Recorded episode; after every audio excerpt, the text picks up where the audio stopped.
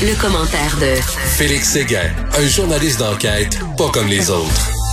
Comment était ta journée hier, Félix? Aïe, aïe, hein, ah, Tranquille, tranquille. oui, tranquille. Alors, Félix qui devait euh, partir pour Odessa et qui disait, ben là, ça va brasser à Odessa parce qu'on s'attend vraiment. Et là, finalement, c'est à Kiev que ça brassait parce qu'on croyait que Kiev était protégé. Qu'est-ce qui s'est passé? Ben, en fait, ce qui s'est passé, c'est que vers, euh, ben, pas vers, précisément à 8h11, alors que nous étions en train de plier bagages pour euh, la gare de train pour se rendre à Odessa, euh, du balcon de l'hôtel, on a entendu un comme un tonnerre qui déchirait le, ciel de Kiev et, et ce tonnerre-là, ben, c'était deux missiles, probablement hypersoniques selon les spécialistes, qui se sont abattus en manquant leur cible sur un immeuble résidentiel qui était juste à côté d'un complexe militaire qui probablement était l'endroit visé parce qu'aujourd'hui, Vladimir Poutine, enfin pas Vladimir Poutine, mais les Russes affirment qu'ils ont réussi à détruire un complexe militaire alors qu'en effet, euh, c'était un c'était un immeuble résidentiel qui a été détruit. Euh, et euh, donc, quand c'est arrivé tout ça, et étant donné que les missiles hypersoniques sont, sont presque imperceptibles avant leur, leur, arrivée puis leur explosion, ben, il n'y a pas eu de sirène, il n'y a pas eu d'alarme. Alors, nous, on s'est précipité sur place pour, pour tenter de documenter tout ça. Euh, et euh, on a passé une bonne partie de l'après-midi en direct à LCN en avant de, du site de, l'attaque. Et puis, je te, dirais que même en rétrospective, je, m'interrogeais aujourd'hui si, j'avais les, mots justes pour décrire euh, cette, cette horreur-là, disons-le, cette horreur-là, parce qu'au fond, Kiev n'avait pas été frappé depuis plus de trois semaines. Ben oui. Euh, et là, c'est en plein centre, et puis c'est en plein, euh, en plein centre, et juste après la visite d'Antonio Guterres au président Zelensky. Là. Donc, c'est vu comme évidemment une tentative d'intimidation envers l'ONU de la Russie. Mais écoute, tu as vécu comme un, petit un petit pourcentage de ce qu'ont vécu pendant de nombreuses semaines les, les habitants de Kiev ou à, l'époque où ils étaient très bombardés constamment. Euh, ça doit être assez spécial. Ben oui, bien sûr, ça fait partie du ça fait partie du, métier. Il faut, garder euh, la tête froide euh, quand ça arrive pour euh, ne pas que ton jugement soit altéré par tes émotions. mais c'est une, poussée, oui, d'adrénaline qui, qui, est, très forte. Puis quand tu retombes de cette adrénaline-là, ben, tu penses à ceux qui vivent ça, bien sûr, au quotidien. Quand ça arrive, tu penses à faire ta couverture journalistique.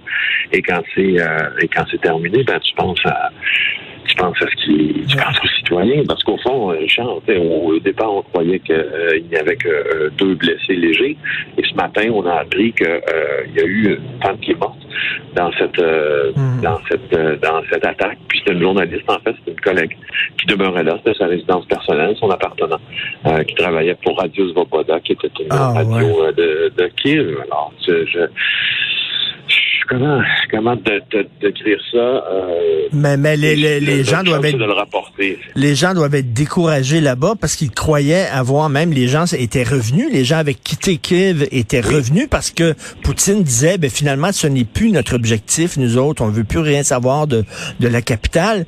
Et là ben écoute, on peut pas se fier aux paroles de Poutine, ça a l'air.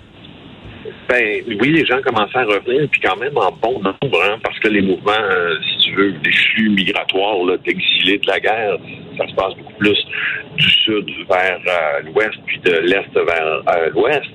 Mais tu as raison, les gens reviennent, puis quand ils reviennent, ben, ils se rendent compte que c'est pas fini. Puis la, formule que, que, que je vais adopter dans, dans mon carnet de garde aujourd'hui pour décrire la manière dont moi je, je voyais le faciès des des résidents de Kiev euh, qui ont été surpris par l'attaque, on dirait que ont, leur, leur vie de tous les jours en période de guerre porte un peu ce poids de, la fatalité.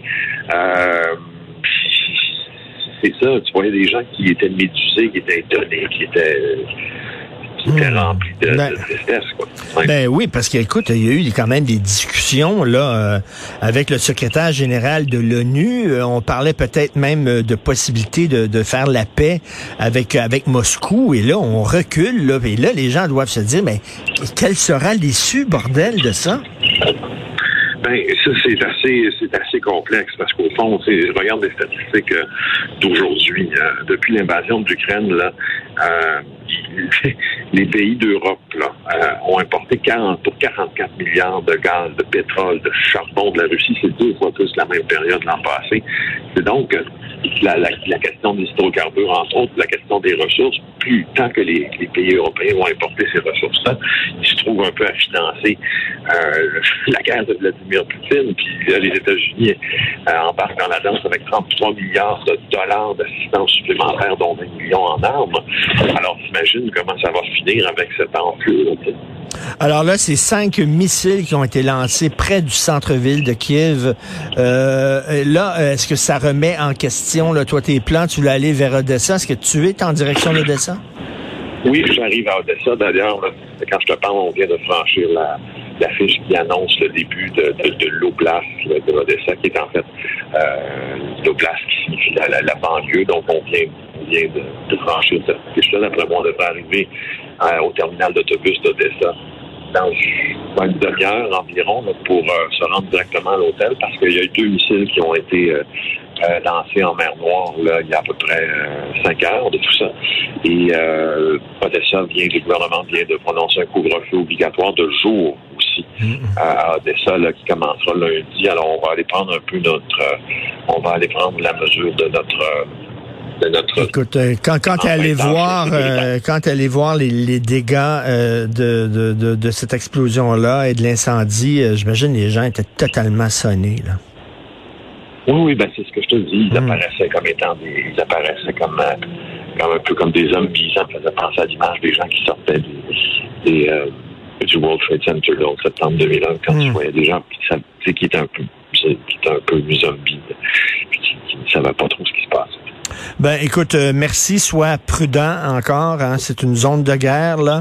Et euh, bon week-end. On se reparle lundi. On regarde bien sûr. Euh, on a vu les images spectaculaires et terrifiantes que tu as prises. On peut aller lire bien sûr ton carnet de guerre sur le site internet du journal. Merci, Félix. Merci. Salut. Bye.